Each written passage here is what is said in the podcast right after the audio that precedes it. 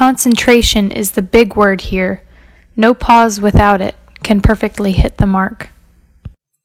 在今天的句子中，需要注意的第一个单词是 concentration，浓度、集中、专心、关注。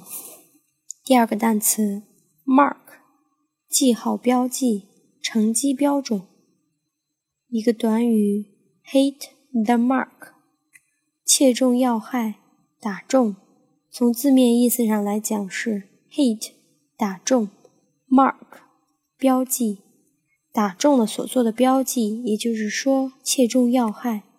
举一个简单的例子：You certainly hit the mark when you said that he was lazy。你说他懒惰，真是一点也不错。今天的句子在句意方面比较绕，集中关注是一个大词在这里。没有关注的不停顿，正是要达到的目标。所以这句话就是说，没有关注的时候，不停顿就是我们的目标。这个句子中有一个双重否定，所以大家不要被绕晕了。Concentration is the big word here.